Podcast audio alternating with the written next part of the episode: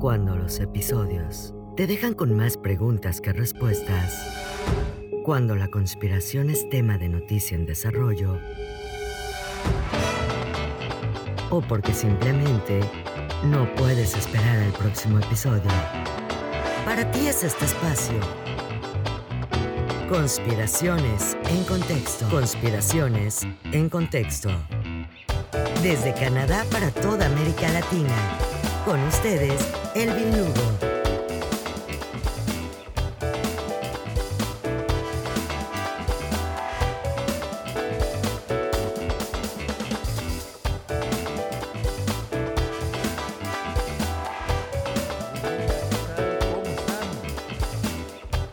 Bueno, pues yo por mi parte muy bien, gracias. Los que preguntaron y los que no también. Bastante mejor, la verdad tengo que decirles que no estoy completamente del todo sano. Lo sé porque cuando hago un esfuerzo físico, por más pequeño que sea, siento todavía un poco de cansancio. Me canso más rápido de lo que normalmente me cansaría. Pero esto es normal.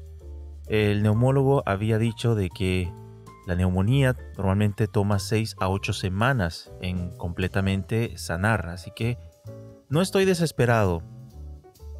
Eh, creo que todo proceso, ¿verdad? Eh, de sanidad, es importante hacerlo con calma, es importante hacerlo, claro, con disciplina y también es importante hacerlo con mucha paciencia, porque hay personas que quieren recuperar tan rápido que vuelven a recaer o se enferman de pronto de algo peor de lo que estaban antes. Así que eh, estoy tomando las cosas con calma, estoy bien. Muchas gracias a todos los que me han escrito también para preguntarme cómo me he sentido. Mucho mejor, muchísimas gracias a todos. Le quiero también dar las gracias a las personas que han estado escribiendo también, obviamente para saludarnos, para contarnos de pronto acerca de alguna situación en el mundo que obviamente yo por motivos de compromisos laborales, uh, preparándoles también la segunda temporada, este podcast también. No tengo el tiempo obviamente de estar al tanto de todo como quizás lo estuve hace unos meses atrás, pero hay personas que les agradezco mucho, han estado mandándome información de noticias en desarrollo. Parte de eso vamos a estar hablando ahora más adelante en el episodio de hoy, porque hay una noticia que tiene que ver justamente con el COVID, específicamente con el tema de las vacunas. No voy a entrar obviamente en un tema muy controversial, porque hay personas que no me han preguntado de manera así directa, Elvin, tú eres que pro vacuna, antivacuna. Yo creo que es un tema delicado, es un tema primeramente de, de, de, de decisión personal. Hay personas que prefieren obviamente eh, proceder y, y, ponerse la vacuna. Hay personas que piensan que es mejor esperar porque prefieren ver si hay otras opciones, de pronto algún medicamento. Por ahí se escucha que se están trabajando en un medicamento. Eh, luego hay otras personas que prefieren esperar de pronto una vacuna más segura, que ha tenido más, eh, más test, etc. Y hay personas que obviamente están al opuesto, completamente en contra de la vacuna. Eh, y bueno, eso podría ser incluso el tema de un podcast. Se cree muchas cosas al respecto de las vacunas. Hay personas que, incluso actores de Hollywood famosos, bueno, eran famosos desde que están hablando acerca de esto, ya no lo son. Estuvieron hablando durante un buen tiempo acerca de, no esta vacuna de COVID obviamente, porque es algo totalmente nuevo, pero de otras vacunas que te inyectan cuando eres de, desde niño. Eh, dicen que posiblemente están creando una alta tasa por ejemplo, de enfermedades como nos están haciendo más vulnerables al cáncer, están haciendo personas más vulnerables a enfermarse de otro tipo de, de, de enfermedades que normalmente no deberían de enfermarse, pero la vacuna les ha debilitado, en fin. Vamos a hacer un triaje de esto y vamos a traerles, por supuesto, más adelante un episodio donde vamos a hablar acerca de lo que se está diciendo, sin tirarles obviamente eh, obviamente la opinión personal o decirles a ustedes, imponerles esto es lo que tienen que hacer. En este podcast no hacemos esto. Nunca vamos a decirles, hagan o no hagan. Exponemos, yo busco información, me traen información, hago un triaje de la información y expongo. Ustedes deciden o si esto les aclara mejor una decisión, qué bien. Así que para los próximos episodios, si ustedes tienen algunos temas que les gustaría que podríamos eh, explotar, vamos por supuesto a ponerlos en la mesa y trabajarlos también eventualmente. Quiero pedirles una disculpa, por supuesto muchos me han escrito el día de ayer en la noche y hoy. ¿Qué pasó con el podcast? ¿Qué pasó con el episodio, la segunda parte de la semana antepasada? Y bueno, como les comenté anteriormente, pues por motivos de, obviamente, de, trabajo, he estado preparándoles, por supuesto, la segunda temporada. No pude, ayer ya muy tarde me puse a grabar, a editar. Y por supuesto, por haber hecho eso, perdí una buena parte del episodio. Así que lo que están escuchando ahorita es una regrabación hecha hoy día 20 de mayo. Con algunas partes eh, que guardé de lo que grabé ayer pero decidí hacerles esta introducción diferente para pedirles justamente un poco disculpas por el retraso de traerles el podcast a tiempo. Quiero darles breves, muy breves anuncios nada más. Quiero decirles que he encontrado una forma de poderles traer conspiraciones en contexto en vivo. Ya no van a tener que esperar que salga, que sea editado, que no va a ser necesario he encontrado una forma de poderles traer el conspiraciones en contexto en vivo mientras estemos, por supuesto, ya tirando la segunda temporada. Entonces, vamos a hacer una cosa diferente esta vez. Porque hay personas que me han escrito también y me han dicho que ellos no les gusta conspiraciones en contexto, ellos prefieren esperar la segunda temporada porque este es un formato más ameno, más eh, personal y eh, obviamente hay gustos para todos los tipos, sabores y colores. Y entiendo que hay personas que quieren escuchar más los episodios donde hay más efectos especiales y hay una narración. Obviamente eh, eh, yo, yo le pongo mucho empeño y trabajo y agradezco el aprecio de cada uno de ustedes. Pero entonces yo decidí o he pensado, no sé qué les parece a ustedes, eh, la idea de poder traer conspiraciones en contexto en un formato en vivo que va a ser escuchado por las personas que ya están en Telegram y las que están en Instagram. No sé todavía con Instagram si se puede. Yo creo que sí, hay una opción en Instagram para transmitir en vivo. Simplemente voy a transmitir audio, no video, todavía no. Hasta, hasta un episodio de la segunda temporada les tengo ahí algo reservado, pero por el momento no. Va a ser un audio y por supuesto van a poderse colocar sus audífonos y escuchar con la misma calidad que escuchan en este momento este episodio.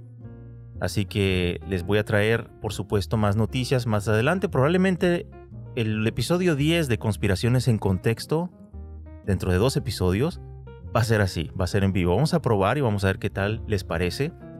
Eh, si está bien, entonces lo vamos a estar haciendo en vivo. Y lo que se haga en vivo va a quedar grabado para luego al día siguiente ser eh, transmitido en Spotify. Así que esto, por supuesto, es para eh, darle un aprecio especial a los que nos siguen en redes sociales. Recuerden que estamos en Telegram y en Instagram. No estamos en Facebook. Hay personas que todavía me preguntan qué pasó con Facebook. Les aviso que en Facebook fuimos censurados. Aproximadamente ya unos dos meses de eso. Y nos vamos muy orgullosos, por supuesto, porque estamos causando incomodidad, vamos a decirlo así. Estamos causando incomodidad a las personas que por supuesto no les gusta escuchar lo que estamos transmitiendo aquí. Y bueno, hablando de incomodidad, eh, les compartí esta semana, hace, hace poco, eh, acerca de cómo Facebook está de una forma deliberada borrando eh, páginas, grupos,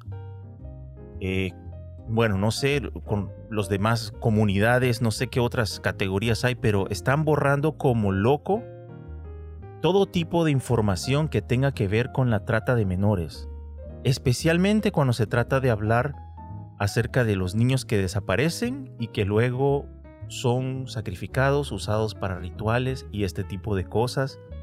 Y bueno, como ya lo escucharon en el episodio de Adrenocromo, sí, están siendo usados para esto. De hecho, voy a hablar, probablemente en el episodio 10 voy a hacerles una mención especial acerca de esto, ya que está empezando a salir a la luz, pero de una forma que yo creo que los protagonistas, los autores de estos crímenes nunca se imaginaron que esto iba a salirse de las manos. pensaron que estos emails de John Podesta quizás iban a quedar como una teoría conspirativa olvidada y no fue así. Entre más gente escucha, más personas toman interés, más periodistas salen a la luz, más investigadores, más personas están encontrando pruebas, más niños están siendo rescatados y están hablando de lo que vieron y de lo que fueron testigos y de lo que se salvaron. Les tengo un episodio especial, el episodio número 10. Vamos a hacer un regreso a aquel episodio de nuestro, nuestra primera temporada acerca de adrenocromo y de cómo se está ahora empezando ya a dar a luz. Eh, se está empezando a saber y ya no hay forma de esconderlo. Los mismos noticieros eh, que estuvieron tapándole las espaldas a organizaciones, a políticos, a celebridades metidos en esto, ya no pueden taparlo. Está siendo demasiado público. Eventualmente van a empezar a rodar más y más cabezas conocidas. Eh, me temo que actores de Hollywood famosos no se sorprendan cuando empiecen a escuchar y los vean eh, enjuiciados, porque esto va a salir a la luz. Tarde o temprano, tiene que salir a la luz, tiene que ser así. Así que muy probablemente escucharán este podcast eh, probablemente hoy mismo, jueves 20 o mañana viernes 21 de mayo, más adelante. Solo quiero desearles en donde quiera que se encuentren, ya sea trabajando, muchas personas me han escrito, Elvin, ¿dónde está el episodio? Estoy en el trabajo, estoy escuchando y ya no tengo más episodios que escuchar, necesito escuchar más episodios. En primer lugar, gracias porque de verdad me anima a trabajar mucho más y me demuestra que hay un interés eh, grande. Yo soy, no crean que solamente yo creo contenido en podcast, pero yo también soy un fan de, de series como ustedes también, de películas, de, de, otros podcasts. Y yo también soy de las personas que cuando termina una serie me quedo, a veces me quedo triste, a veces bromeo y digo, parece que me da una depresión porque terminó esta serie, no hay más episodios. Así que cuando tú sientes eso es porque realmente estuvo muy buena la serie, estuvo muy bueno, no sé, la película, lo que sea, y te quedas con ganas de saber más de una segunda parte. Así que eso para mí solamente es una muestra de aprecio y les agradezco de corazón y por supuesto, créanme cuando les digo voy a trabajar duro, estoy trabajando duro para por supuesto entregarles siempre nuevo material. Bueno, de hecho la prueba, hay personas que dijeron, dijiste que te ibas a tomar un descanso y ahí sigues. Aquí ah, esa es la prueba mayor. Dije que iba a tomar dos meses de descanso, donde probablemente no iba a tirar ni un episodio de conspiraciones en contexto y aquí sigo. Sigo tirando episodios de conspiraciones en contexto y creo que voy a poder eh, seguir si logro manejar bien el tiempo. Bueno, con tal que no me regañen cuando vean que ya llevo conspiraciones en contexto número 20 y no ha, salido la segunda temporada, ya saben por qué es. Porque tengo que estar creando siempre nuevos episodios y no dejarlos mucho tiempo, por supuesto, sin nuevo contenido. Así que muchas gracias entonces por escucharnos en sus trabajos. Hay unas personas que me escuchan cuando manejan. Espero que eh, estén atentos, ¿verdad? La ruta, no vayan a, tener un accidente cuando escuchen algo de pronto eh, sorprendente, ¿verdad? Así que muchísimas gracias a todos por eh, la audiencia. estamos creciendo de una manera increíble. Es más, ahorita mismo voy a ver, quiero estar al día. a mí me dan, por supuesto, por medio de Spotify, tengo acceso a ver en tiempo real las estadísticas. Tenemos, lo voy a subir a las redes sociales de pronto esta noche o mañana. Tenemos, actualmente llevamos 47.600 plays. Eso significa lecturas en total de todos los episodios hasta ahora, casi 50.000 lecturas en total.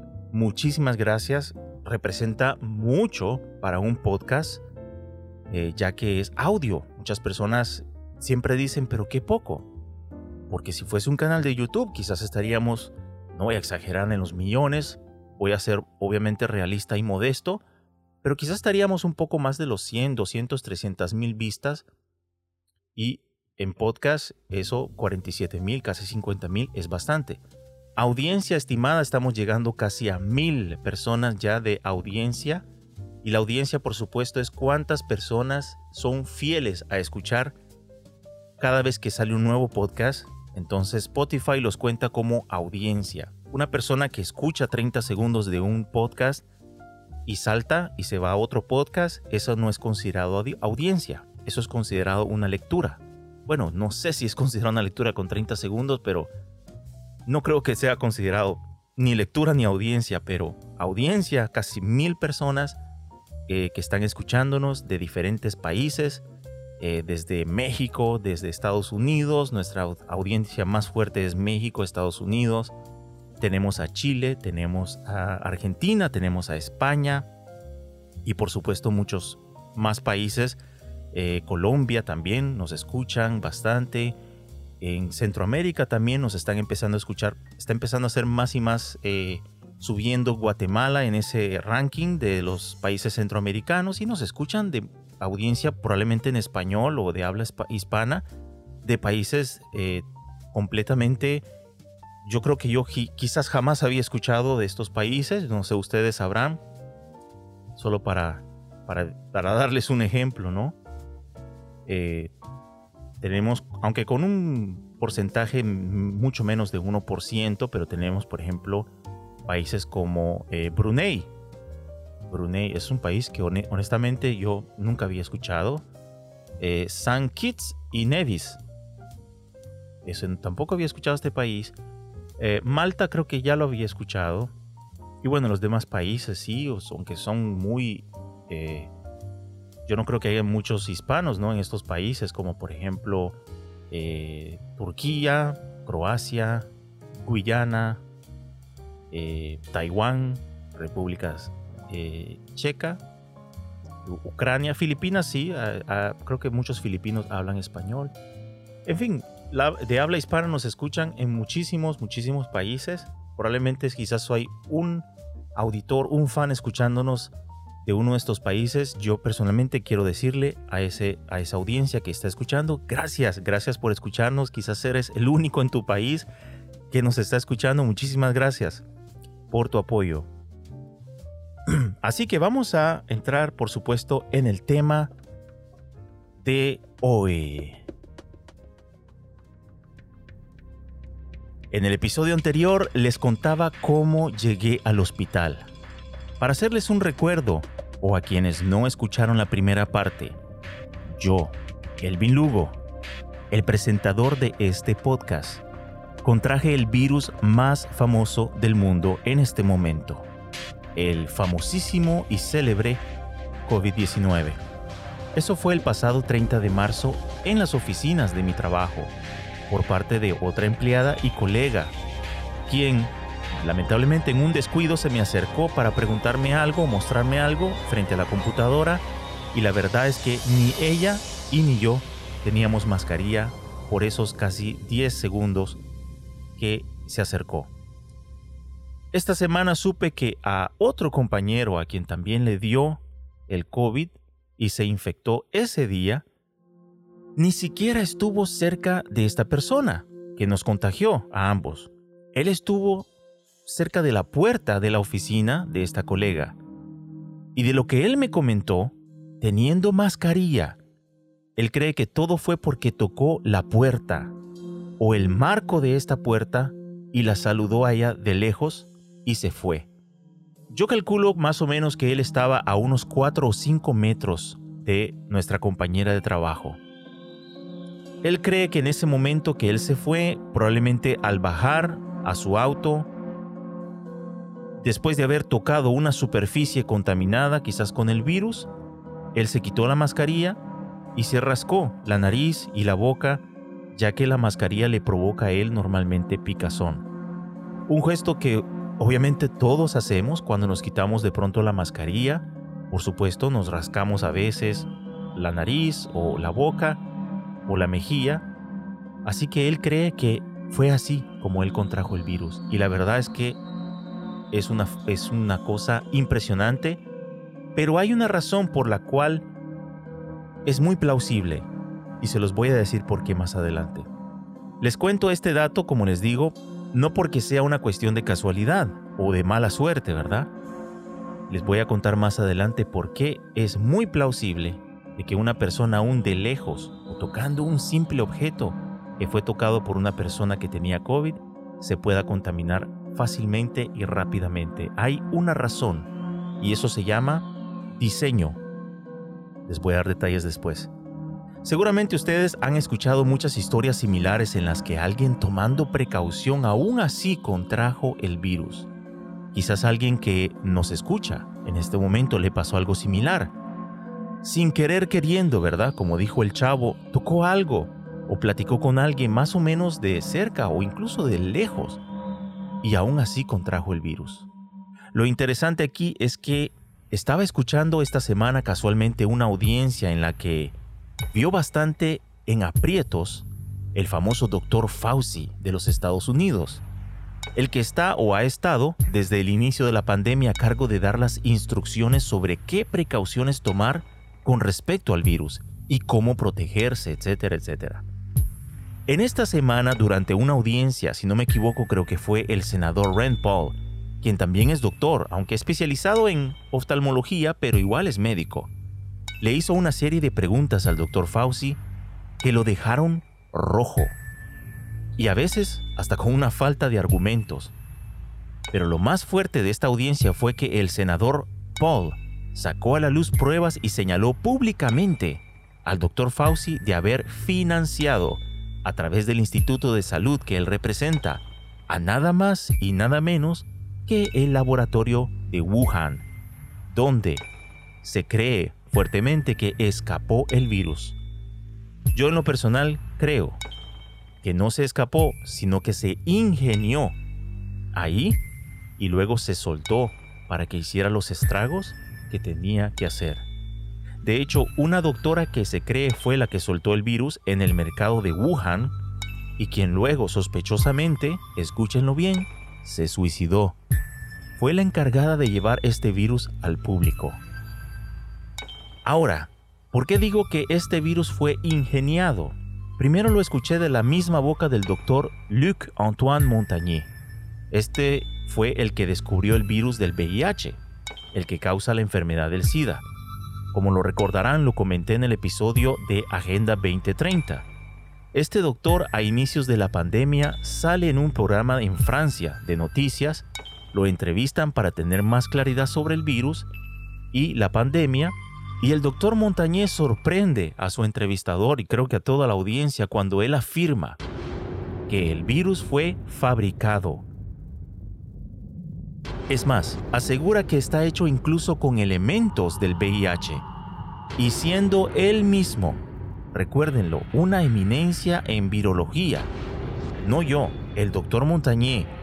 Él es ganador del Premio Nobel en Medicina en el año 2008 y quien no tiene ningún lazo con farmacéuticas, con Bill Gates y mucho menos con la OMS o ningún personaje del clan globalista.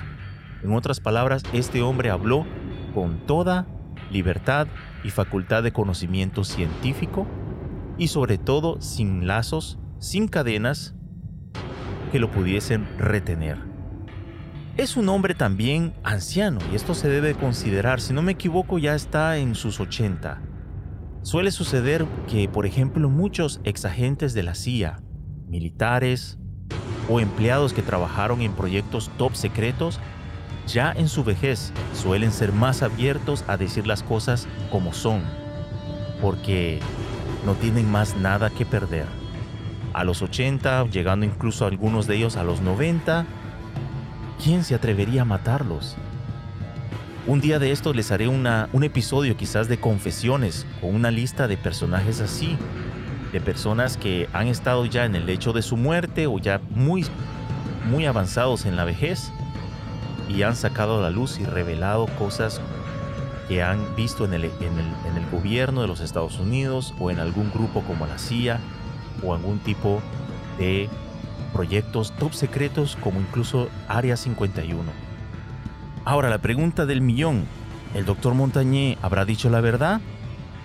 Pues yo creo que sí, porque él estudió el virus. Es más, él analizó los datos que se habían recopilado ya en los primeros meses de la pandemia.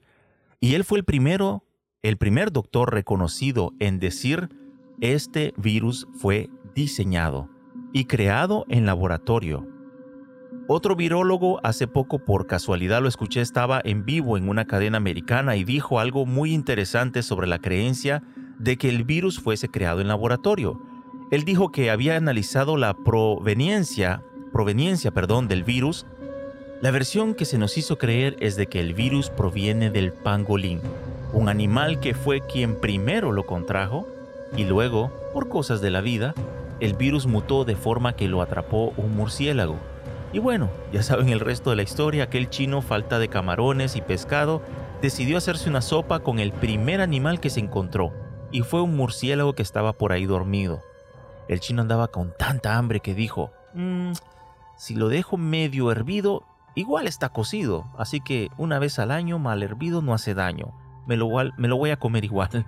Y se comió su sopa de murciélago mal hervida. Y así fue que el virus, habiendo sobrevivido a la temperatura de la sopa, se le pasó al pobre chino del mercado de Wuhan, quien anduvo luego estornudándole en la cara a los vendedores de pescados, a las doñas que vendían ahí sus verduras, y de casualidad unos italianos andaban visitando y el señor este les tosió en la cara a los italianos y se fueron ellos muy enojados tan enojados que se regresaron a Italia de inmediato. Pero cuando ya iban en el aeropuerto, pues ya empezaron a tener los síntomas y entonces anduvieron tosiendo por todas partes y dejaron lleno de, virus por todos lados en el avión. Luego se subieron al avión y de pronto, ¿qué pasa? En el avión había gente de muchos países, ellos tosieron, tosieron, la gente de muchos países empezaron a agarrar el virus, se fueron a sus países también a dejar el virus por todos lados, llegaron al aeropuerto de Italia y ¿qué creen? Andaban ya medio eh, enfermos ya medio perdidos y empezaron a tocar cualquier maleta pensando que eran las de ellos y todo iban llegando, llenando esas maletas de, de por todas partes, llenas del virus también del COVID-19. Y luego hasta se perdieron, agarraron una salida que no era, salieron por otro lado y en fin, llegaron a sus casas y dejaron eso contaminado por todos lados. Si este relato te causó risa, es porque eso es. Es un relato ridículo chistoso. Solo se lo podía ocurrir, solo se le podía ocurrir a alguien que sabiendo lo que había hecho, necesitaba tapar la verdadera razón de este virus. Si tienes hijos y uno de ellos quiebra algo y le preguntas quién fue, probablemente va a señalar su peluche preferido o su personaje preferido de televisión. Automáticamente sabes que el niño está imaginando algo no tal vez mintiendo, pero sí está imaginando para poder salir de una situación y poder decir que no fue él. Así pasa con este virus. Todos señalaron un pangolín, el pangolín señaló al murciélago, el murciélago al chino, el chino a los turistas y los virólogos, como este doctor que veía ser entrevistado esta semana, justamente se reía de esta versión de los medios. Él decía que los virólogos saben muy bien que eso no puede ser verdad.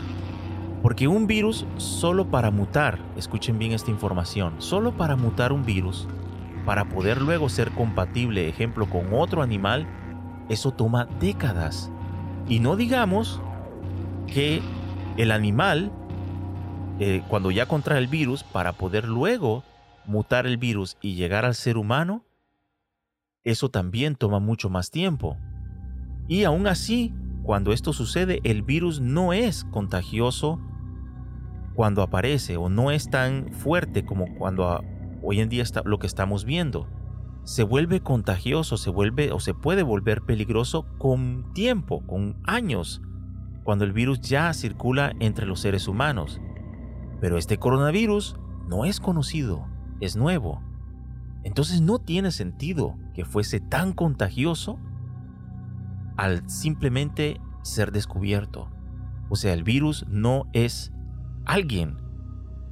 Muchos le dan esa característica al virus, como que si es alguien, como si tiene inteligencia. No, un virus es un virus. Se transmite y crea reacciones de defensa que hacen que la persona se enferma. Es cuando este virus se transmite de una persona a otra que va poco a poco cambiando. Y suele suceder que se hace más fuerte o según dice este virólogo, más débil, dependiendo de quién lo atrapa, la carga viral que transmite, etc. Pero este virus llegó ya con las propiedades de poder transmitirse de forma muy fácil, en primer lugar. O sea, es un virus muy infeccioso. Piensa en esto, es resistente, no muere fácilmente al ser expulsado en el aire o caer en una sobre, sobre una superficie. Lo más curioso es que al ser contraído, ataca de forma sistemática, como si tuviese una programación para atacar el cuerpo humano de una forma establecida. Les contaba la semana pasada que yo leí acerca de, las, eh, de los posibles síntomas del COVID. A mí me dieron casi todos. Les voy a enumerar una lista que encontré y dice así. Síntomas comunes. Investigadores en China encontraron que los síntomas más comunes entre las personas que fueron hospitalizadas con COVID-19 incluyen fiebre al 99%, fatiga 70%, tos seca 59%, pérdida de apetito 40%, dolores corporales 35%, dificultad para respirar 31%, mocos o flema 27%. Los síntomas generalmente comienzan de 2 a 14 días después de que entra en contacto con el virus. Otros síntomas pueden incluir dolor de garganta, dolor de cabeza, escalofríos a veces con temblores, pérdida del olfato o el gusto, congestión o secreción nasal, náuseas o vómitos, diarrea, síntomas de emergencia, o sea, que algo sientes que algo no está bien en tu cuerpo y sientes eh, la necesidad como de que alguien intervenga, te ayude. Luego dice, llame a un médico o al hospital de inmediato si tiene uno o más de estos síntomas de COVID-19. Primeramente, dificultad para respirar, dolor o presión constante en el pecho, labios o cara azulados, confusión repentina. Ahora, algunos médicos han informado erupciones relacionadas con COVID-19, incluidas lesiones moradas o azules en los dedos de los pies y en los pies de los niños. Los investigadores están analizando estos informes para poder comprender el efecto en las personas que tienen COVID-19. En esto entran las placas rojas, como les había contado la semana pasada, es un síntoma muy pero muy raro y este me dio a mí. Así que el comportamiento del virus es que entra y hay inmediatamente una respuesta del sistema inmune que se manifiesta. Siente síntomas de gripe, en el mejor de los casos no sentirás más nada después de eso. En el caso de muchos que conozco les dio como justamente una gripe normal o quizás un poco fuerte, pero sin nada más. Pero en mi caso fue un ataque como si algo en mí tuviese una programación exacta, entró como una gripe. Luego les comentaba que fueron dolores en las articulaciones, pero donde más sentí que el virus estaba allí era cuando tuve dolores de cabeza. Yo jamás en mi vida había sentido unos dolores de cabeza así. Es más, el virus hizo un efecto que parecía como que algo se movilizaba. Les decía la semana pasada, habían síntomas que me daban y se iban. Venían y se iban. No estaban presentes durante todo el tiempo que estuve enfermo del COVID. Por eso digo que este virus no es normal es algo como que si fue diseñado para atacar. Yo siento que el intento o idea original era que fuese mucho más mortal de lo que actualmente es, que pudiese atacar incluso los órganos vitales uno tras otro. Y al perder su fuerza, iba a terminar desvaneciendo por completo del cuerpo, pero dejaría suficiente daño como para que la persona pudiese morir de un infarto, de los pulmones, del hígado, de cualquiera uno de sus órganos ya atacados. El virus no causa una enfermedad nueva como sucede con el SIDA, que es causado por el virus del VIH. El coronavirus ataca tus órganos, pero parece que su preferido es o son los pulmones, porque al atacarlo las personas tienen toda esa reacción, como tuve yo, de sentir la falta de aire, una fatiga enorme, cansancio. Incluso para poder respirar te cansas de respirando sin saber que por dentro tus pulmones están empezando a contractar en un cuadro de neumonía avanzando. Ahora, volviendo a mi estadía en el hospital. Trataré de ser breve, es mucha información lo que podría darles hoy, puesto que estuve, aunque cinco días, pude entender mejor el COVID, pero también lo que pasa en los hospitales, la realidad a la cual se enfrentan los médicos, pero sobre todo los enfermeros con quienes hablé mucho más. Y me dirás, pero Elvin, eso yo ya lo sé. Es más, vi un documental y cómo ellos están cansados, eh, cómo atienden miles de pacientes. No. No te hablo de la imagen proyectada en documentales o entrevistas de los medios. Te hablo de lo que enfermeras y enfermeros, incluso dos doctores, me dijeron, como dicen por ahí, a voz baja, porque decirlo a voz alta primero termina eh, el estado de pandemia mundial, si empiezan todos a hablar al mismo tiempo esto, y quedarían expuestos muchos gobiernos actuales por su mala gestión. Pero al mismo tiempo no pueden hablar, porque saben que irían en contra de quien, como dicen, les da de comer. Y los entiendo en una posición en la que están donde ellos ven los efectos del virus porque el virus existe, el virus, el virus hace un daño real. Pero también están conscientes, y eso es lo que les quiero decir hoy, están conscientes de que hay un abuso, de que hay una manipulación y de que hay unas incoherencias impresionantes que hasta la fecha es bastante preocupante de por qué la mayoría de la población no se les ha encendido un foco sobre esas incoherencias. Les voy a decir el día por día lo que pude experimentar y lo que pude descubrir. Día número uno. Entro yo en una camilla a una sala de espera de una zona del hospital reservada para pacientes COVID. Una enfermera me viene a tomar la presión, la temperatura y la oxigenación. De inmediato me dice que volverá con Tilenol al ver mi alta temperatura, como lo había constatado la, la joven de la ambulancia la semana, pasada, la semana antepasada cuando les conté al respecto. Pocos minutos vino otra enfermera, sin Tilenol, pero con un bracelete con mi nombre y mis datos a preguntarme lo usual, si tengo alergia, si padezco de algo, etc.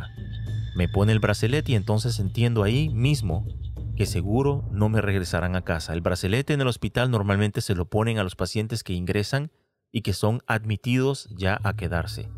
Así que por lo menos sentí paz de saber que no me regresarían a casa, ya que ese era mi temor, y que podrían hacerme eh, mis exámenes, hacer los exámenes de sangre, todo lo que necesitaba para poder estar seguro de que fuese atendido por lo que realmente estaba teniendo.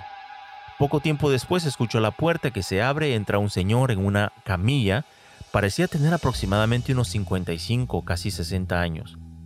Venía tosiendo bastante y alcancé a ver el color de su piel, estaba bien rojo. Parecía que había tomado sol recién o quizás de tanto toser se había agitado mucho y ya se había puesto así. No mucho tiempo después, una joven casi al fondo de aquella sala, separada en tres, les tengo que, para los que quieren imaginarse cómo era esta sala, estaba separada en tres con unas cortinas a esta joven se le acerca una enfermera para decirle que sus rayos X habían salido muy bien y que lo único que tenía que hacer o lo único que tenía era una tos y que tenía que ir a su casa a descansar. El mismo hospital le llamó un taxi y le dijeron que el hospital pagaba el taxi para su regreso a casa. Aquella muchacha salió como si nada, es más, ni alcancé a escuchar eh, que tuviese tos, y eso que estuvo un buen rato recogiendo su abrigo, amarrándose los zapatos, etc. De pronto pensé, ella no llevaba bracelete, no había razón de dejarla, yo tengo bracelete, bueno, eh, significa que lo mío yo creo que es peor, seguro me, me quedaré en el hospital. Pocos minutos después otro señor entra a la sala, le piden de guardar asiento y noté un poco de incomodidad en su rostro al ver que nosotros, o sea yo y el otro señor, teníamos camilla y él no. Se sentó y estuvo hablando por teléfono con su esposa por las próximas dos horas que estuvo ahí. Vino por fin una enfermera con las Tylenol y el agua. Me pidieron quitarme la ropa y usar lo que se le llama aquí una jacket o una chaqueta de hospital. Pensé, ahora sí, seguro me quedaré en el hospital. Si no, me dejarían quedarme con mi ropa. Así que fui el primero en salir a tomarme mis rayos X con mucha paz y seguridad sabiendo que por fin sabría qué tengo en los pulmones. La enfermera me tuvo que ayudar por lo, por, lo menos el tiempo que caminé hasta la sala de rayos X a sostenerme, ya que caminar me hacía, me provocaba un cansancio enorme. Me hicieron varias tomas y de nuevo regresé a la sala de espera con la ayuda de esta enfermera. Una hora después fue el examen de sangre. Poco más de tres horas de haber llegado, el señor de, que yo le voy a decir el señor de cara roja, recibe la visita del doctor el doctor le dice que solo tiene una leve bronquitis, que se tomara un astilenol para sus dolores musculares, un jarabe para la tos y listo. Otro paciente que se iba a casa. El doctor se voltea con el otro señor estando yo en el centro, pero se volteó con el otro señor al otro, casi al otro lado de la sala. Le dijo diagnóstico muy similar al otro paciente, pero en este caso no había eh, mucha bronquitis, solo más la tos, también un jarabe, Tilenol y reposo. De pronto el doctor espera que ambos, o el último señor, ya se haya ido, la puerta cerrada. Se acerca a mí lentamente y me dice, eh, ¿usted, eh, señor Lugo? Sí, yo soy. Eh, lamentablemente no le tengo la misma noticia que a ellos. Usted tiene un cuadro bastante preocupante de neumonía. La verdad es que debemos internarlo y debe ir a cuidados intensivos ahora mismo. Una enfermera no va a tardar en llegar para ponerle el suero. Vamos a tratar de ponerle el antibiótico y un antiinflamatorio también de inmediato. Así que fui llevado a una zona aún más protegida del hospital. Es la zona COVID de cuidados intensivos.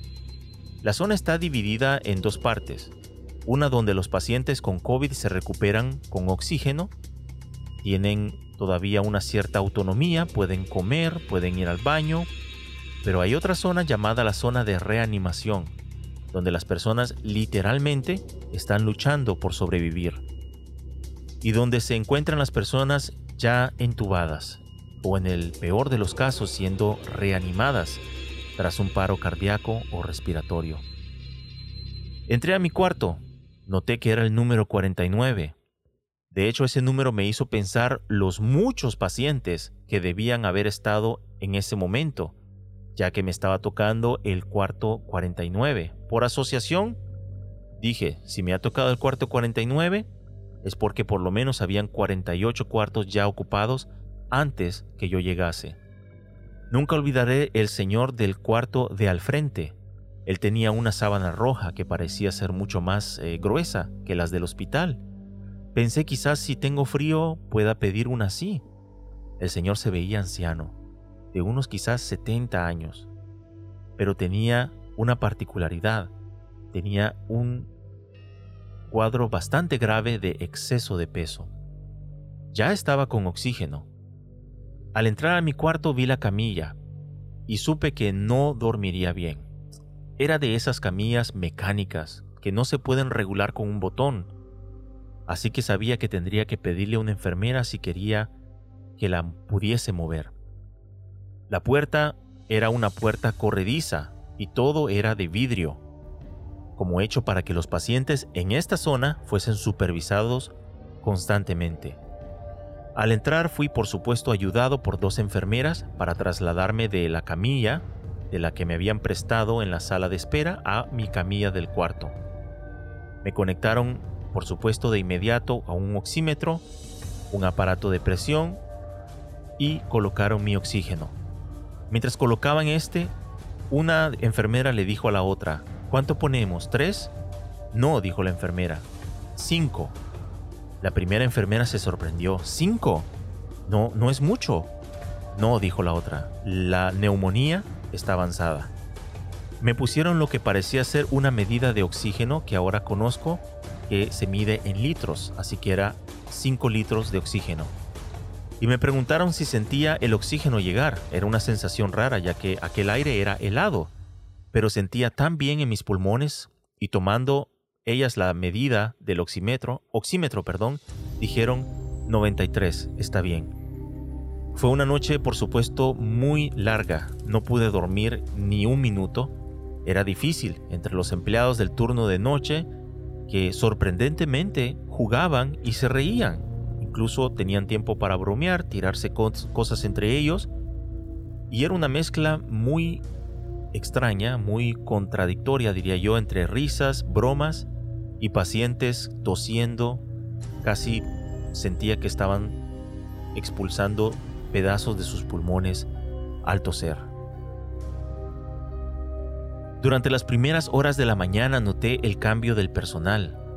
De pronto empezaron a llegar dos enfermeros a verme. Uno de ellos se fijó que no tenía agua y preguntó si me habían traído agua durante la noche.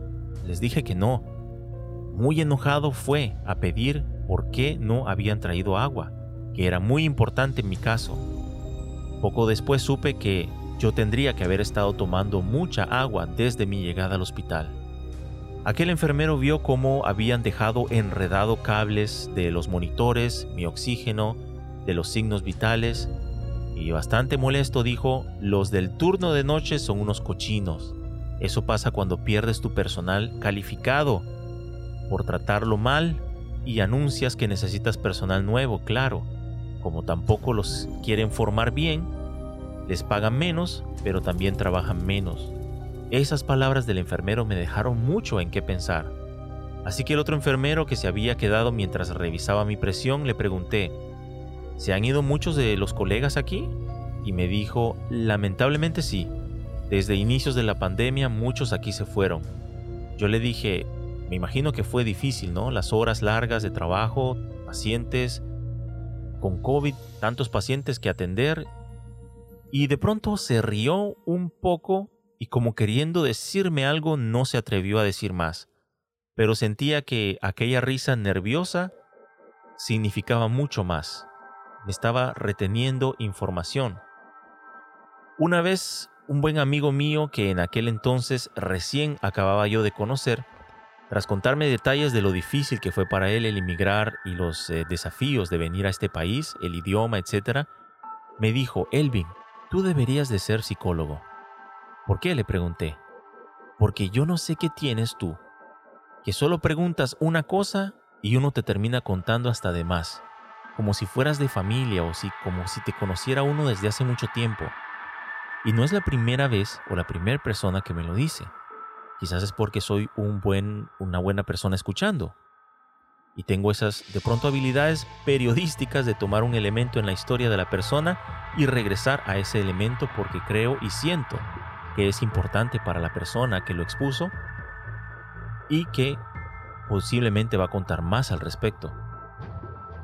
Pues como es algo nato en mí, yo no buscaba por supuesto entrevistar al enfermero, de hecho apenas podía hablar con mi falta de respiración, mucho menos iba yo a, empezar a, usar de pronto manipulación o alguna forma como para llevar la conversación hacia un lado o hacia un objetivo, simplemente entendí que su risa penosa escondía una frustración, unas ganas de contar algo, unas ganas de destaparse. Al yo haber supuesto que sus colegas se habían ido debido al ingreso exagerado de pacientes y de ver muertos y gente sufrir de COVID, como que él no estaba muy de acuerdo con esa versión que yo le estaba exponiendo. Así que me atreví y le pregunté, con mi aliento entrecortado, esos colegas me imagino que se fueron a otro hospital. Espero les fue mejor o encontraron de pronto la forma de trabajar en horarios más cómodos. Y fue la palabra horario, yo diría que lo incomodó. El enfermero se destapó, me dijo, ¡Ja! Ojalá fuese el hospital el problema. Yo sería el primero en irme a aplicar a otro. Y luego me contó, yo al iniciar esta pandemia no estaba aquí. Yo trabajaba en el hospital judío. Me vine aquí justamente hace unos meses huyendo del horario insoportable que tenía allá. Yo aquí apliqué para tiempo parcial. En mi primer día de trabajo, mi esposa me estaba esperando para ella irse a trabajar y dejarme a mí con los niños.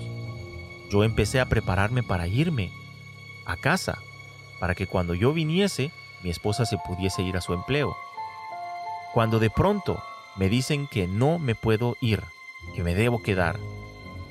Empecé a discutir con la directora del personal, ella no quiso saber absolutamente nada. Me dijo que todos estamos en el mismo barco. Y hago un paréntesis, esta es una expresión muy local que como adivinarán significa si yo estoy mal, tú estás mal. Y todos estamos igual, por lo tanto nadie se puede quejar, estamos todos en el mismo barco, eso significa. Siguiendo con el relato del enfermero, ese día cuenta que él pasó el resto de su día tan enojado, había dejado un mejor puesto en su antiguo hospital para venir a quedarse en las mismas condiciones en el nuevo. Su esposa, por supuesto, ese día faltó al trabajo. Este relato, perdón, esto le trajo problemas a ella también.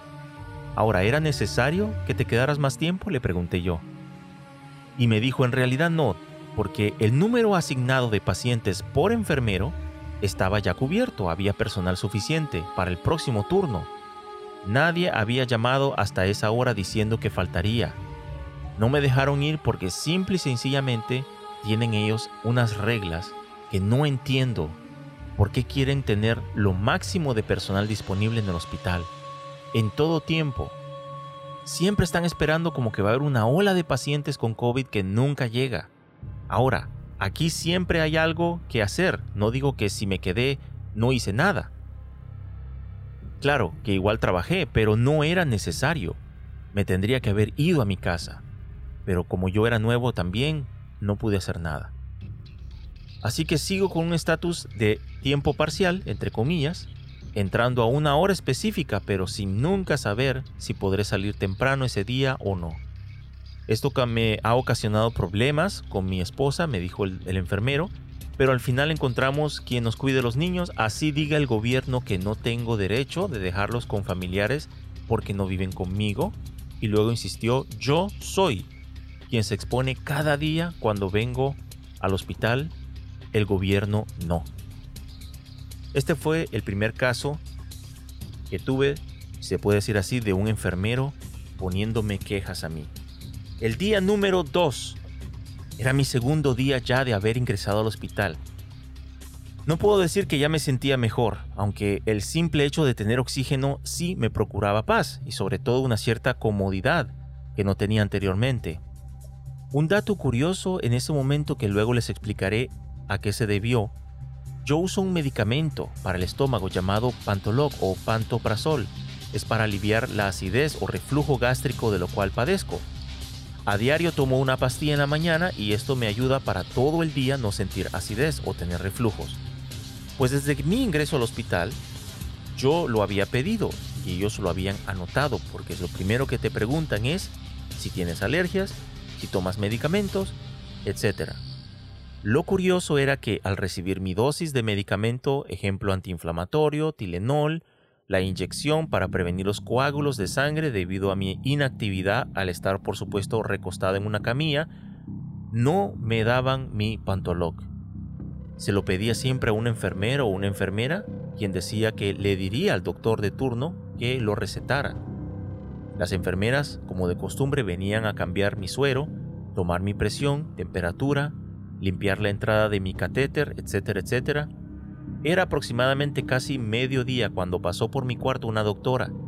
Me preguntó lo usual, cómo me sentía, no me quiso dar detalles de mi situación, solo me preguntó si la neumóloga había pasado a verme. Le dije que no, y en un tono un poco preocupada, ya que agachó la cabeza, solo me dijo, Espere que venga la neumóloga de turno, ella hablará con usted. Y me quedé pensando, ¿qué tendrá la neumóloga que venir a hablar conmigo?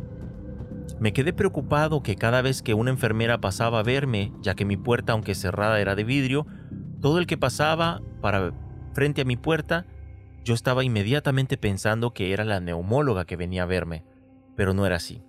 Pero un poco después de las 2 de la tarde, yo recuerdo muy bien, ya que minutos después tengo registrado un mensaje que pensé dejarle a mis hijos, así como lo escuchan.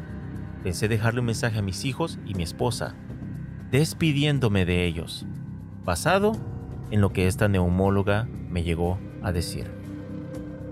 Llegó la neumóloga, ella se presentó como una médico residente que viene sin vienen siendo doctores que ya han terminado sus estudios en medicina y están completando sus especializaciones, pero deben hacer muchas horas de turno como práctica antes de completar y obtener el título oficial.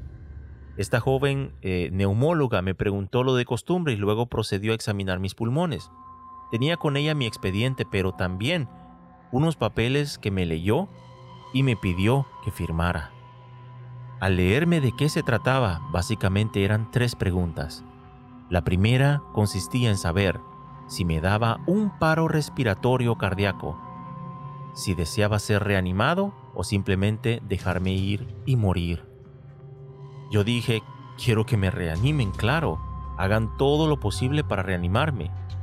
La otra pregunta era algo como si quería que un familiar supiese desde el momento que cayese en un estado crítico o si prefería quedar guardada mi situación y no ser divulgada a un familiar hasta mi fallecimiento. Por supuesto, conociendo a mi esposa, yo pedí que ella fuese avisada de inmediato al primer decaimiento de mi estado de salud que me llevara por supuesto a ser crítico. Y la tercera pregunta básicamente como una continuación de la primera era si deseaba ser desconectado, si al yo ser reanimado quedaba en un estado vegetal o si le dejaba esta decisión a mi esposa o otro familiar. Por supuesto, esto lo decidí yo. Y no les puedo decir mi respuesta porque personas podrían de pronto ofenderse o algunas personas podrían felicitarme. Me reservo de pronto contarles la respuesta a la tercera pregunta, pero yo decidí lo que yo haría estando en vida. En otras palabras, la pregunta se basaba en que si yo llegase a estar en un estado vegetal, yo podía decidir ahora, estando bien, qué hacer si yo llegase a estar en un estado vegetal, desconectarme o no, o dejarle esta decisión a otro familiar. Y yo tomé mi decisión y firmé el papel. Fue extremadamente difícil responder estas preguntas, especialmente la primera. Yo llegué a ver en la neumóloga una cierta preocupación, casi una tristeza en los ojos, así que le pregunté, doctora, ¿hay una razón por la cual yo estoy firmando esto? ¿Cree usted que estoy mal? ¿Teme usted por mi estado de salud? Su respuesta me heló la sangre cuando dijo, no hemos llegado a ese estado. Pero, por eso es importante preguntar desde ya. Rápidamente le pregunté, cuando afirma que no hemos llegado a ese estado, ¿es porque me estoy acercando hacia ese estado? ¿O me estoy alejando? ¿O usted no sabe? ¿O esto es solo protocolario? Le di muchas opciones Simplemente no supo qué decir más que repetir, no hemos llegado a ese estado. Dejemos que el antibiótico haga su efecto y hablaremos después. Por supuesto, la respuesta de la neumóloga me dejó pensando mucho en que ellos quizás ven algo que yo no veo y que ignoro. Me agarré de mucho valor y empecé a hacer lo que mejor sé hacer, escribir. Le escribí unas palabras, por supuesto, a mis hijos, a mi esposa y otras palabras a mi familia en general. También escribí algo que fuese puesto en mis redes sociales como si yo lo hubiese puesto el día que fuese anunciada mi fallecimiento. Pensé dejar grabado incluso un video, pero al verme como yo estaba no quise hacerlo. La verdad es que preferí que mis hijos me leyeran pensando en mí como cuando verían mis fotos y videos estando yo saludable y no en una cama de hospital con un oxígeno en la cara. Creo que fue la noche más difícil, llevando dos días sin dormir. Sabía que no dormiría pensando en qué momento sentiría algo desencadenaría la serie de sucesos que me llevarían a quizás una muerte lenta o, de preferencia en ese momento, rápida. Desde mi llegada a aquel cuarto había una silla a la par de mi cama de hospital. Por mi estado de fatiga no había por supuesto podido levantarme hasta ese momento y sentarme en ella. Pero siempre que volteaba a ver esta cama, sentía que alguien estaba allí. Era como la presencia de un ángel, ya sea esperando para llevarme o protegiéndome de algo. En momentos así sabes que solo hay dos opciones en tu vida. O mueres y no pasa nada, hay un oscuro total, como quien apaga la luz en un cuarto y nunca más alguien la va a volver a encender. Te fuiste. No tenías un alma. Eras solo un cuerpo, pedazo de carne, listo para ser devorado por gusanos. Pero ese pedazo de carne era yo y tenía vida. Sí, gracias a la sangre que corría por las venas. Pero si no crees en Dios, tu existencia terminó. ¿Para qué tener miedo a morir? Al menos que algo en el interior del ser humano hace sentir que hay algo más allá. Por más que nos queremos justificar o buscar la forma de encontrar argumentos para hacernos valientes, confrontadores de la vida como de la muerte, nadie frente a la muerte se queda quieto. Solo aquel que sé, que sí sabe para dónde va. Yo esa noche, mi único pesar, el pesar más grande era saber que mi niña recién nacida, porque si no lo sabían, tengo un niño de cuatro años y medio y tengo una niña que está por cumplir ya tres meses. Tenía un pesar en pensar que ellos, sobre todo la niña, no tendría recuerdos de mí, excepto fotos y videos. Y mi hijo quizás tendría recuerdos, pero con los años mi rostro se borraría poco a poco de esos recuerdos. Mi esposa en casa tenía COVID, por supuesto, estaba ya padeciendo dolores de pecho, de espalda, no quería imaginar cómo tomaría la noticia y qué sería de sus primeros días de duelo sin poder ser consolada por la familia al estar, por supuesto, confinada y sin poder atender muy probablemente ni siquiera mi funeral.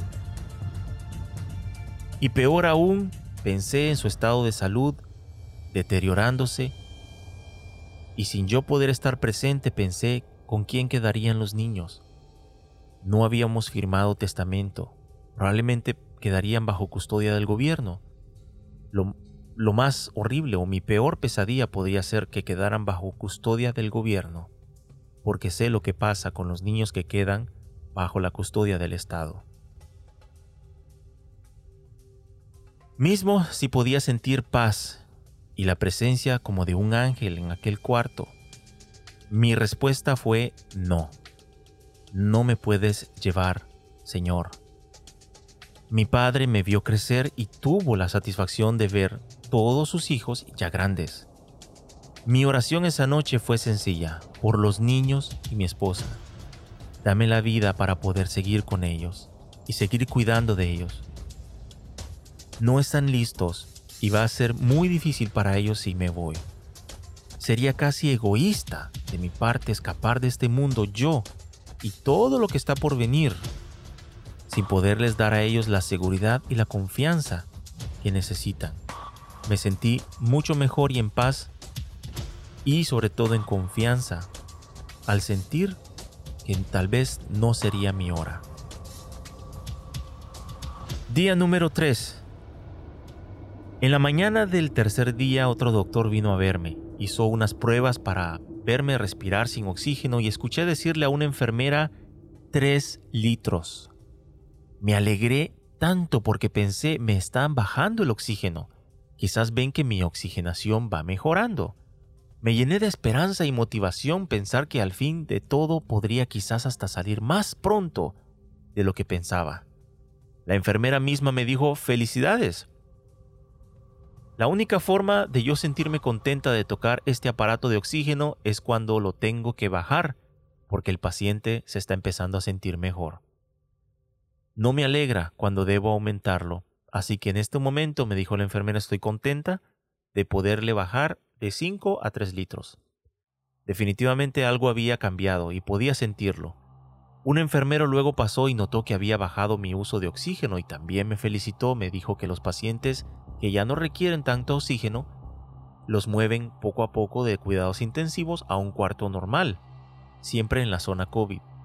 Así que estaba muy contento de la noticia y a la espera de poder de pronto salir del cuarto COVID para tener quizás un poco más de privacidad, un baño privado y poder de pronto tener una mejor camilla y dormir. A este enfermero también le pregunté si había algo que yo podía hacer para poder sentirme mejor, algún ejercicio de respiración, algo en particular. El enfermero me dijo que por experiencia los pacientes que podían tolerar el dolor al toser y tomando respiración profunda, normalmente tosían la flema y mucosidad acumulada en los pulmones. Estos recuperaban a veces mejor y les ayudaba. Esto me dijo el enfermero, debido al mucus acumulado que en gran parte bloquea los bronquios y no permite respirar. Y es lo que favorece por supuesto la infección.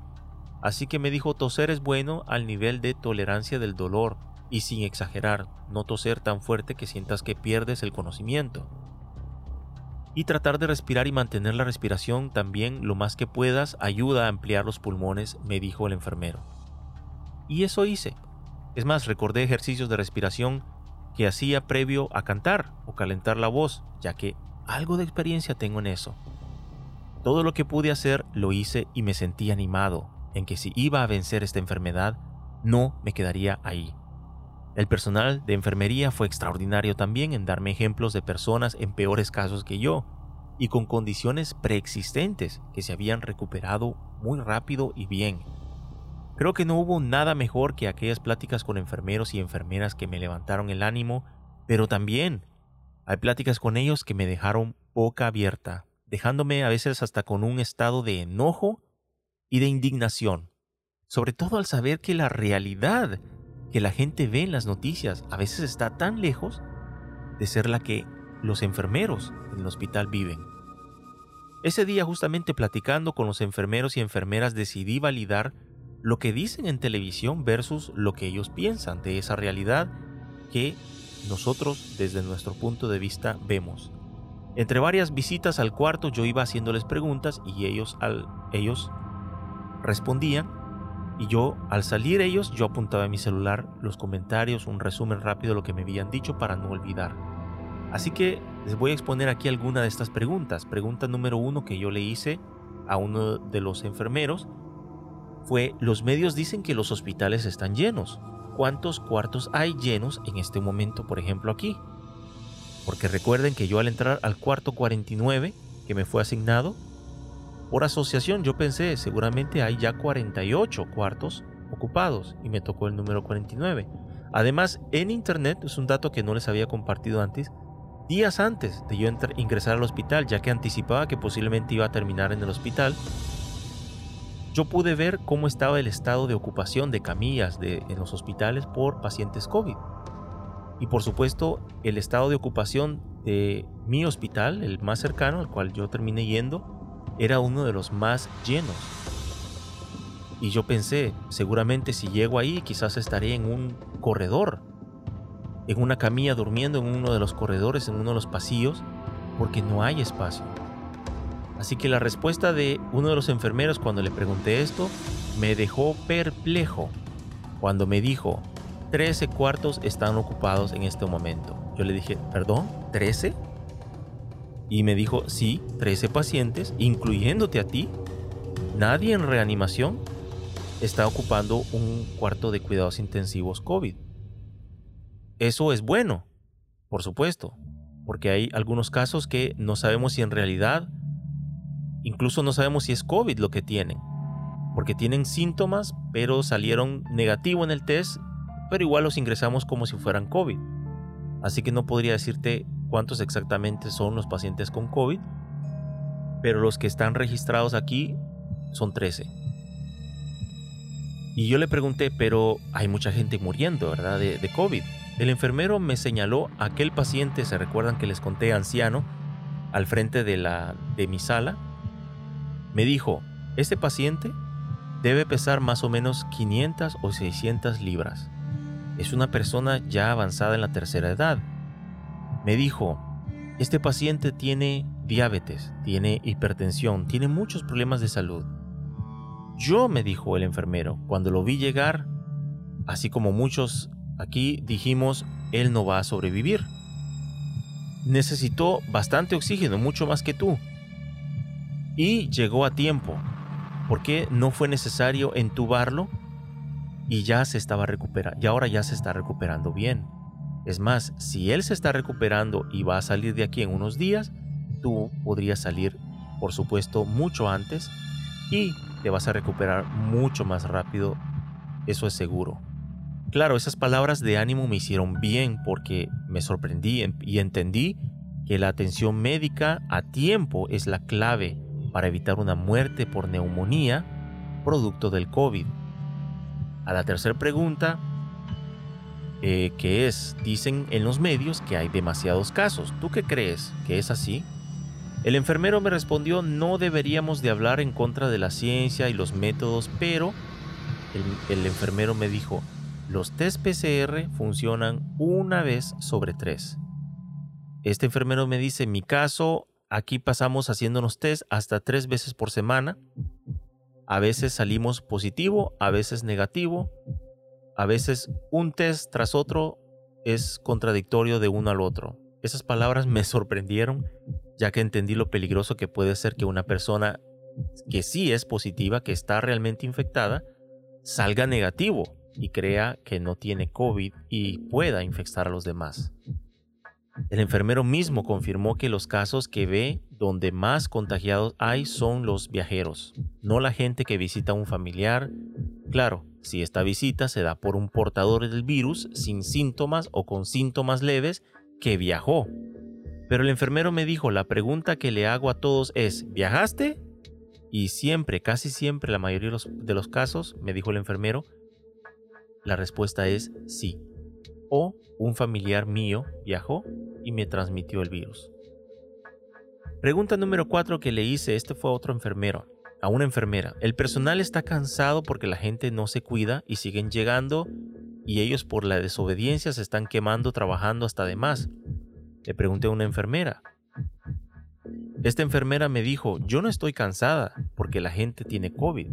Yo estoy cansada porque no me permiten irme a casa, sin importar cuántos pacientes hay presente. Esto confirmó lo que les conté anteriormente, aquel enfermero que me había dicho muy molesto de que su su estatus de tiempo parcial había cambiado sin aviso, lo habían puesto a tiempo completo. Por supuesto, esto me sorprendió de ver cómo esta enfermera confirmaba lo que estaba pasando. Hay una mala gestión del personal, me dijo la enfermera. Estamos cansados, estamos quemados, pero no es por causa del COVID, me dijo ella. Podrían las personas que ingresan aquí no tener COVID y estaríamos igual. Esto me dejó sorprendido. Yo dije, wow, porque eso no es lo que está en la televisión, por supuesto. Otra pregunta que le hice, esto fue a otra enfermera que llegó eh, más adelante le dije, el gobierno está dando incentivos al personal de salud en este tiempo de COVID. Eso es lo que dicen por todos lados. Bueno, no sé en, sus países cómo estará la situación, pero por lo menos aquí sí. Dicen eh, en televisión que sus salarios fueron aumentados y están teniendo incluso hasta una flexibilidad para poder cumplir con el trabajo, pero también para poder pasar tiempo con la familia en casa. La enfermera casi en un tono molesto me dijo, ¿dónde viste eso? Y le dije, bueno, pues es lo que circula en televisión. Ah, en televisión. Ok. O, es un amigo tuyo que trabaja en el sistema de la salud? No, no, no. Yo no tengo este, un, amigo, em, amiga enfermera. No, me dice. No hay bonificación de salarios. No hay eh, bonus. No hay eh, gestión para que tú puedas tener tiempo en familia. Ojalá, me dijo esta enfermera, hubiese eso. Ojalá no se quedaran con todo el dinero que supuestamente tendríamos derecho de tener como incentivo, bonus, pero no nos está quedando nada. Hay una prima, dice ella, que prácticamente ni la ves entrar porque se te va en taxes y incluso hay una cuota que se agarra al hospital, etc. Entonces, dijo ella, si me preguntas a mí si yo estoy siendo pagada más porque estamos en tiempos de COVID, no, me dijo ella. Y bueno, y siguió haciendo sus cosas. Por supuesto, no le quise preguntar más nada. Ya se miraba bastante molesta solo con la pregunta. A otra pregunta también que hice fue, ¿la gente que ingresa a cuidados intensivos es porque les pegó fuerte el COVID y están en sus primeros días de infección? Un enfermero me dijo, por supuesto me regresó la pregunta a mí, me dijo, ¿tú hace cuánto te infestaste? Yo le dije, bueno, este es, esto ya sería mi día número 14 en ese momento. Y él me dice, tú ya no tienes COVID. tú ya no tienes COVID y tú estás aquí por eh, una secuela de lo que el COVID hizo, en este caso en tus pulmones.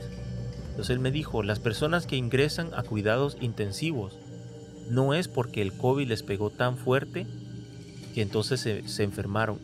La mayoría de las personas que entran aquí es por la secuela de un COVID que ya pasó. Mientras el COVID está ahí, las personas no terminan, o no en la mayoría de los casos terminan en el hospital. Es el producto de las secuelas, el producto de el tiempo que transcurre entre que la persona toma de pronto un medicamento o algo para tratarse la secuela de que dejó el COVID y al darse cuenta que no le funciona terminan viniendo al hospital, en ciertos casos demasiado tarde. Entonces prácticamente el enfermero me dijo, si las personas se trataran a tiempo, no terminarían aquí, incluso habría quizás uno o dos pacientes en este momento porque la mayoría de los que están aquí, me dijo el enfermero, como tú, ya no tienen supuestamente COVID, ya pasaron el tiempo, se puede decir, de infección que el virus permanece. Otro dato que me dejó bastante sorprendido, por supuesto, eh, con este enfermero que me dijo eso. Ahora, esta información que me, que me dijo este enfermero también me lleva a decirles a ustedes cómo pueden evitar llegar al hospital con una neumonía producto del COVID. La neumonía ya es un estado avanzado de, una infección que empieza en los pulmones. Se debe, por supuesto, prestar atención a las primeras señales de una neumonía. Es importante verificar cuáles son estas, eh, señales, cuáles son estos síntomas de una neumonía. Yo les invito a todos los que de pronto desarrollan síntomas de gripe y empiezan a tener tos, de inmediato tener el reflejo de ir y buscar síntomas de una neumonía. ¿Cuáles son? Es importante saberlos porque sabiéndolos tú puedes tener la conciencia de saber si tu estado está empeorando o está mejorando. En mi caso, yo les comentaba el episodio anterior de que no me dejaban ir al hospital. Cada vez que yo les decía que tenía una falta de respiración, me decían quédate en casa porque eh, no es grave mientras no tengas un dolor de pecho. Por supuesto, esta información yo se la comenté a mi neumólogo, quien tuvo un seguimiento conmigo eh, la semana antepasada, y me dijo, este es un problema mayor. Aquí les voy a dar una revelación bastante fuerte para mí. Este es un problema mayor, me dijo el neumólogo. Yo tengo pacientes que nunca tendrían que haber ingresado al hospital si hubiesen podido ser atendidos correctamente en este caso, bueno, por teléfono o por un eh, doctor o un neumólogo que los hubiese podido ver en una clínica segura para COVID, porque hay clínicas de COVID.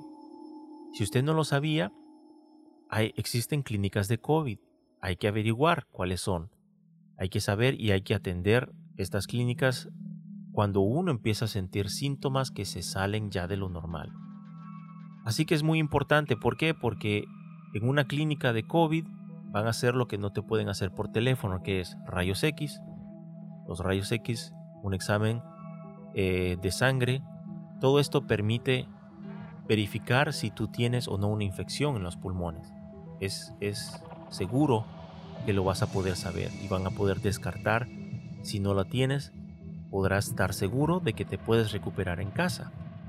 En mi caso no fue así, consultas médicas telefónicas, cada vez que yo decía, y si voy al hospital, no, no recomendamos que vaya, los hospitales están llenos, usted no debería de ir. Yo siempre pienso de que las personas que atienden el teléfono, que están respondiendo a las personas con síntomas, ellos no son los que están causando este problema, ellos siguen una hoja, un protocolo escrito, donde dicen, pregúntele al, al paciente esto, esto y esto. Si el paciente dice ABC, hospital. Si el paciente dice A, B, quédese en casa. Pero esto no es así, esto no es una fórmula. El neumólogo, vuelvo a mencionarlo, que me atendió, me dijo, no hay paciente que sienta los mismos síntomas que otro. Tú tuviste el aliento corto, corta respiración, pero no tuviste dolor en el pecho. Eso, como neumólogo, es un índice de que eres un paciente probablemente ya con un inicio de neumonía y tienes que ser atendido ya de inmediato. Pero para un enfermero o enfermera que está siguiendo un papelito, me dijo él, probablemente es un pequeño síntoma de una bronquitis o una tos que, tuviste eh, durante mucho tiempo, entonces quedaste así. Es, es algo irresponsable, me dijo él, pero ¿qué se le puede hacer? Ese es la, el comentario que yo diría peor que yo puedo escuchar. Pero ¿qué le vamos a hacer? ¿Pero qué se le puede hacer? Esto es así. Esto así se está manejando. Desde que empezó la pandemia así ha sido y así es y así va a ser. Cuando yo escucho estas cosas yo digo, quizás ustedes tienen un familiar, quizás ustedes tienen algún amigo que lamentablemente falleció producto del COVID. Quiero decirles que lo siento muchísimo. Eh, si esta ha sido la situación en sus casos, no hago este episodio para que ustedes se sientan eh, mal o recuerden, por supuesto, una tragedia. Hago esto para que las personas que escuchen entiendan. Más allá de que pueda haber una conspiración que está haciendo que los protocolos en los hospitales funcionen así como para que las personas realmente no sean atendidas, en fin, hay, hay mucho que pensar. No puedo yo decirles hoy que he llegado a esta conclusión, aunque me preocupa. Y hasta casi pareciera que eso es.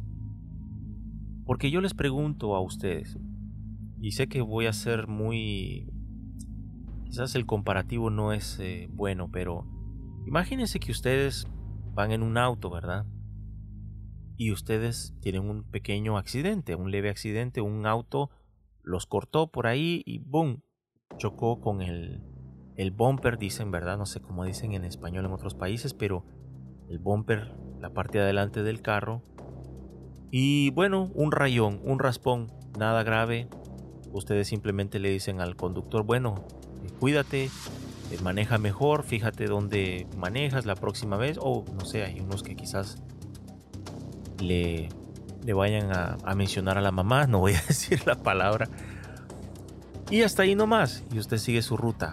Pero ¿qué pasa si más adelante se encuentra con el mismo auto, el mismo chofer, y le vuelve a cortar la ruta y esta vez el golpe es más fuerte? Tú vas a decir, ¿otra vez tú? ¿Me estás siguiendo o qué? Bueno, quizás va a subir, va a escalar. Y a la tercera vez, a un momento dado tú tienes que llegar a la conclusión de algo tengo muy mala suerte o una gran casualidad que siempre que salgo en mi auto me encuentro a este mismo chofer con su mismo auto chocándome o esta persona me quiere asesinar. ¿Qué piensan ustedes? Que un protocolo cerrado que no toma en cuenta los síntomas más allá de los síntomas del paciente, lo que el paciente siente, la emergencia que siente el paciente, se fía por síntomas, por ABCD, como una fórmula que sirve como para filtrar y decir tú te vas al hospital y tú no. ¿Qué pasa si esto, este sistema, es lo que, que está creando realmente muertes por COVID? No sé si me entienden. El virus es malo. No lo niego. Lo sentí. Es un virus peligroso. Pero una cosa es contraer el virus mortal del COVID y otra cosa es que al contraerlo también hay un sistema que te que ayuda al virus casi a que se desarrolle y que haga todo lo que tenga que hacer y que corras a tu suerte de que si lo resististe, felicidades y si no, adiós. Es casi eso. Lástima que no puedo decirles con certeza que es así, porque nadie me llegó a decir algo que me pudiese indicar que es así. Pero pareciera que todo está hecho como para que las personas terminen muriéndose de COVID. Tengo eh, testimonios de personas que me han comentado de diferentes países. Lamentablemente no voy a mencionar su nombre, por supuesto, pero un amigo mío muy querido me comentó cómo su mamá falleció esperando ser atendida en el hospital. En el hospital. No conozco los detalles, solo sé que su mamá esperó, esperó, esperó, esperó y nunca llegó un antibiótico, un antiinflamatorio, algo que le pudiese ayudar y falleció. Ahora, mi neumólogo me dijo esto. Él usó una expresión que me dejó en shock. Él me dijo, yo tengo 30 años, más de 30 años, atendiendo pacientes por neumonía. La neumonía puede llegar de muchas formas, me dice. Puede ser por, por, esta infección del COVID, pero también puede ser de otras formas. Tú puedes terminar contrayendo neumonía. Pero para tratar la neumonía, yo como neumólogo, yo tengo herramientas, medicamentos, formas para poder tratar a los pacientes con esto. Si a mí me quitan mis herramientas, esa fue la expresión que él me dijo, si a mí me quitan mis herramientas, yo tengo que trabajar y salvar vidas con las manos amarradas. Cosa que a mí me dejó boca abierta. Yo le dije, ¿qué quiere decir con que le quitan las herramientas? Y él me dijo, porque el COVID, como no se sabe, no se sabe, no se ha estudiado bien, es nuevo, etcétera, etcétera, pues se decidió, dijo el neumólogo, que hay medicamentos que nosotros no podemos más recetar para ayudar a combatir la neumonía. Y yo sé que si yo pudiese acceder a esos medicamentos, quizás, quizás hubiese podido salvar vidas, algunas vidas. Esto me dejó impresionado. Por supuesto, me habló de una pareja también eh, en, sus 70 años que están ambos, ambos están en este, en, en este momento, no, en aquel entonces, en este momento tengo la, el presentimiento que ya, ya fallecieron, ya que el neumólogo me dijo a mí que ellos no iban a sobrevivir y él lo sabía y la familia estaba avisada. Esta pareja llegaron al hospital demasiado tarde la neumonía ya había hecho demasiado efecto, los pulmones estaban demasiado contractados, fue muy difícil que el antibiótico pudiese regresar atrás el estado de los pulmones, así que terminaron siendo entubados. En ese momento que el neumólogo me contó eso ese día, ellos estaban entubados y él dijo, dudo mucho, solo un milagro los podía salvar, dudo mucho que se salven, por experiencia que tengo, ellos no van a sobrevivir. Están, es tan delicado, me dijo el doctor, que la neumonía es así. Entre más progresa, más te acercas a un punto que le llaman el punto de no regreso. Cuando tú llegas a ese punto, los doctores por lo, por, por lo regular dicen, este ya es un paciente que va a fallecer, y hay muy pocas esperanzas que vuelva atrás. Entonces prácticamente ellos ya lo dan por muerto por causas del COVID. Es una lástima, es una lástima saber esto. En mi caso eh, pude haber sido una víctima, ¿verdad? De este protocolo burocrático gubernamental impuesto. Quizás, no, no voy a decir inocentemente, ni responsablemente, quizás por personas que quizás ni doctores son, políticos que a lo mejor vieron una ganancia en tener casos, en tener muertes, no lo sé. Quizás lo sabremos dentro de unos años, cuando todo haya pasado y sabremos qué es lo que estaba detrás de todo esto.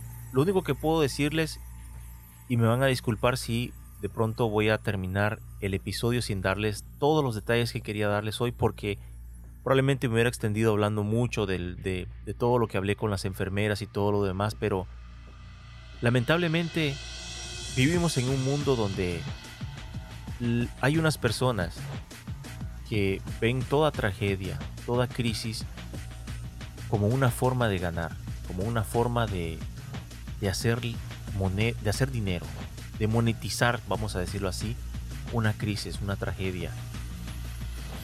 Mientras que nosotros, el, la persona común y corriente que trabaja, que estudia, que quiere vivir su vida tranquilamente, solo aspiramos a vivir mejor, a estar bien, a estar con nuestros seres queridos, a vivir una buena vida.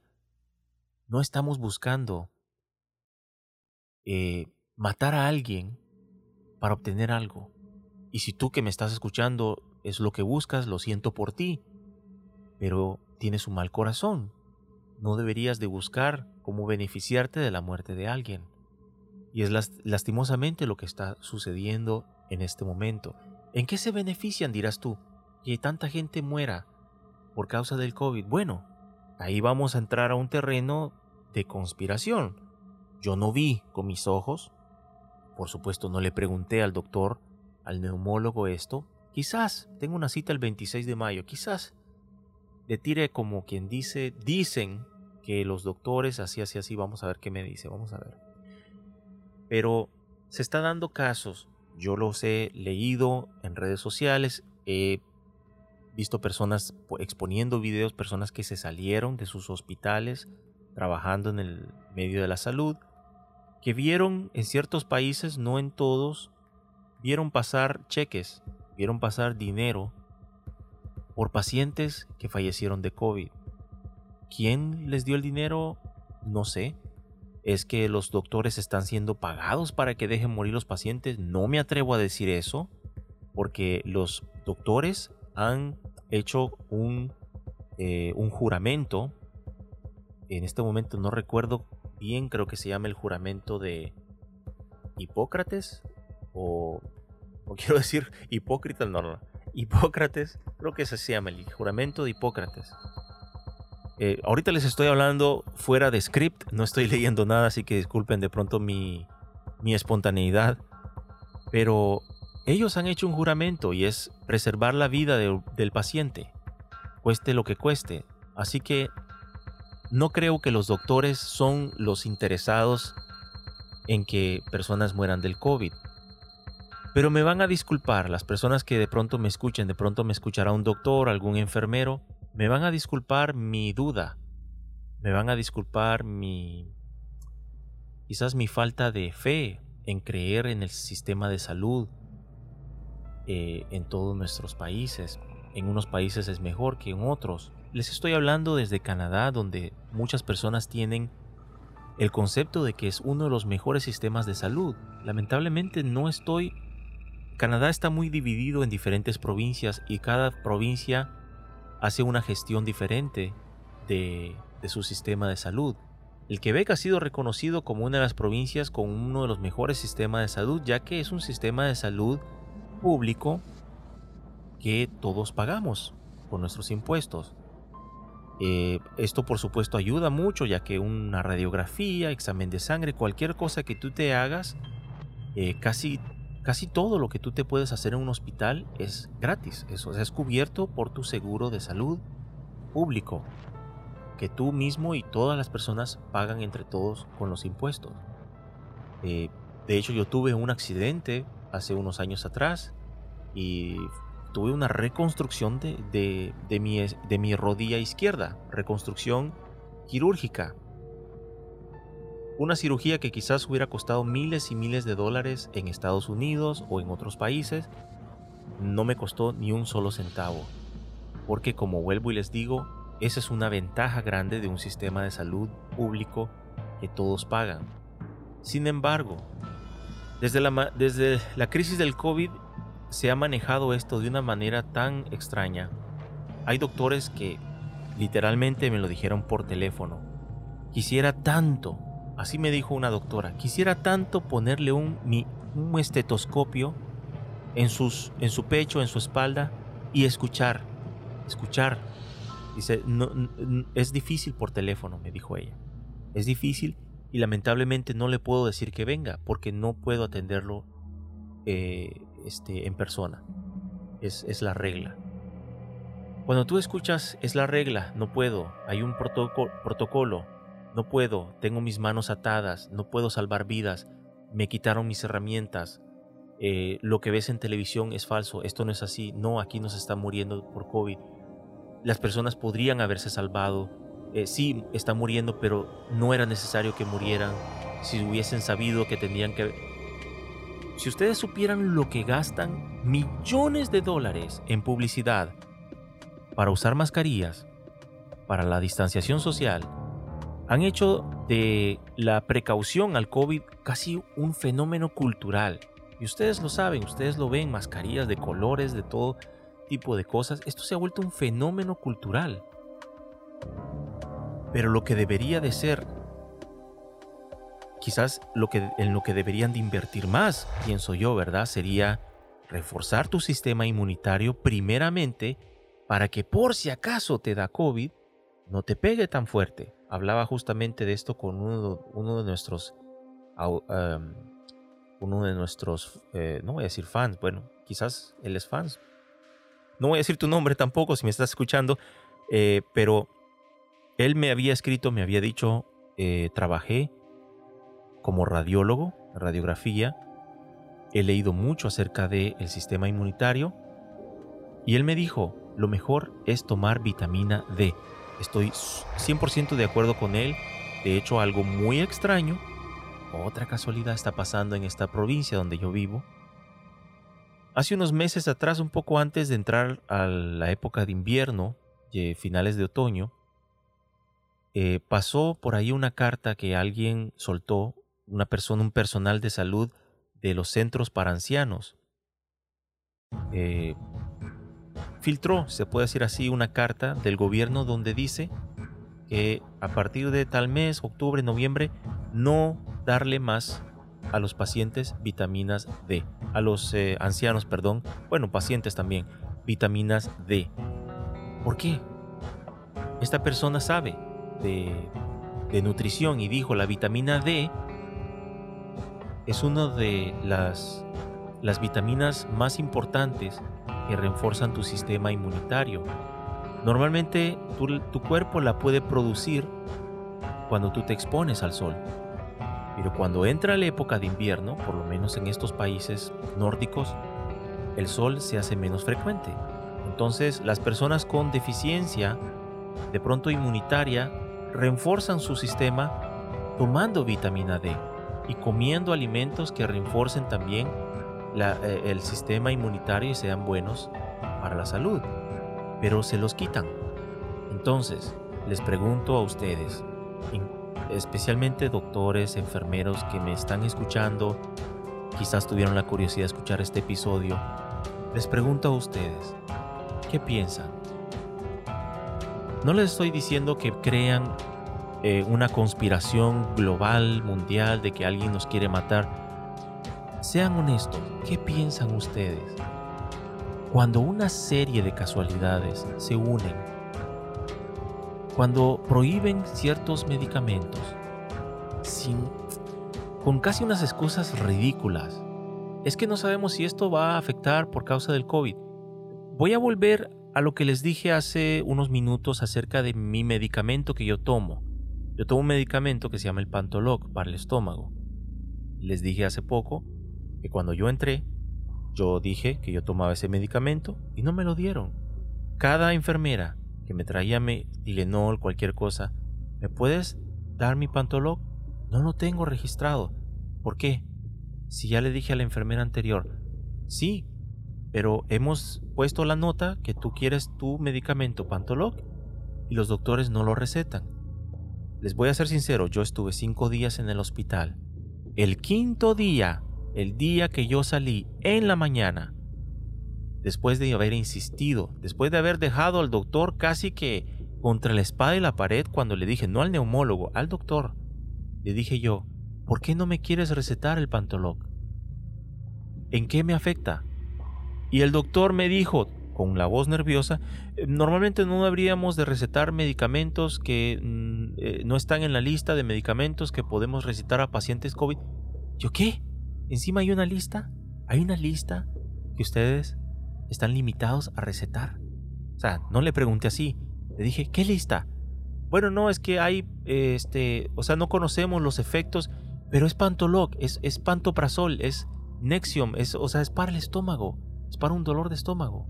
¿me puedes dar Toms? Le dije yo, si no tienes este medicamento, ¿me puedes dar Toms? No, no, no, yo tengo el Pantoloc, yo te lo voy a recetar. Yo sé para qué es, me dijo él. Yo te lo voy a recetar.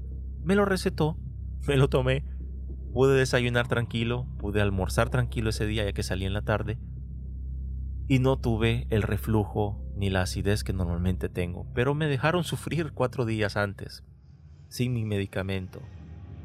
Así que es demasiadas casualidades. Demasiadas casualidades que ya no sé qué pensar. Porque si empiezo a expresar lo que realmente quiero decir, voy a empezar a hacer acusaciones y no quiero señalar, no quiero apuntar, no quiero decir qué o quién puede estar causando estas confusiones casi a propósito. Pero esperemos que tal vez pasando esta campaña de vacunación mundial y ahorita que ya están empezando a señalar que el virus sí salió de un laboratorio en Wuhan, sí salió a propósito, alguien lo soltó en el mundo. No voy a entrar en el tema de política, que si fue China, que si fue no sé qué. No, pero todo se va a saber tarde o temprano. La pregunta del millón es, y con la cual los voy a dejar en esta noche, cuando todo se sepa, ¿estarás tú listo para aceptar la verdad? Soy Elvin Lugo y acabas de escuchar Conspiraciones. Esto ha sido Conspiraciones en Contexto. Búscanos en Instagram mientras no seamos censurados, donde nos encontrarás como arroba conspiraciones21. O únete a nuestro Telegram buscando el enlace que se encuentra al final de la descripción de cada episodio. Si nos encuentras, es a tu propio riesgo.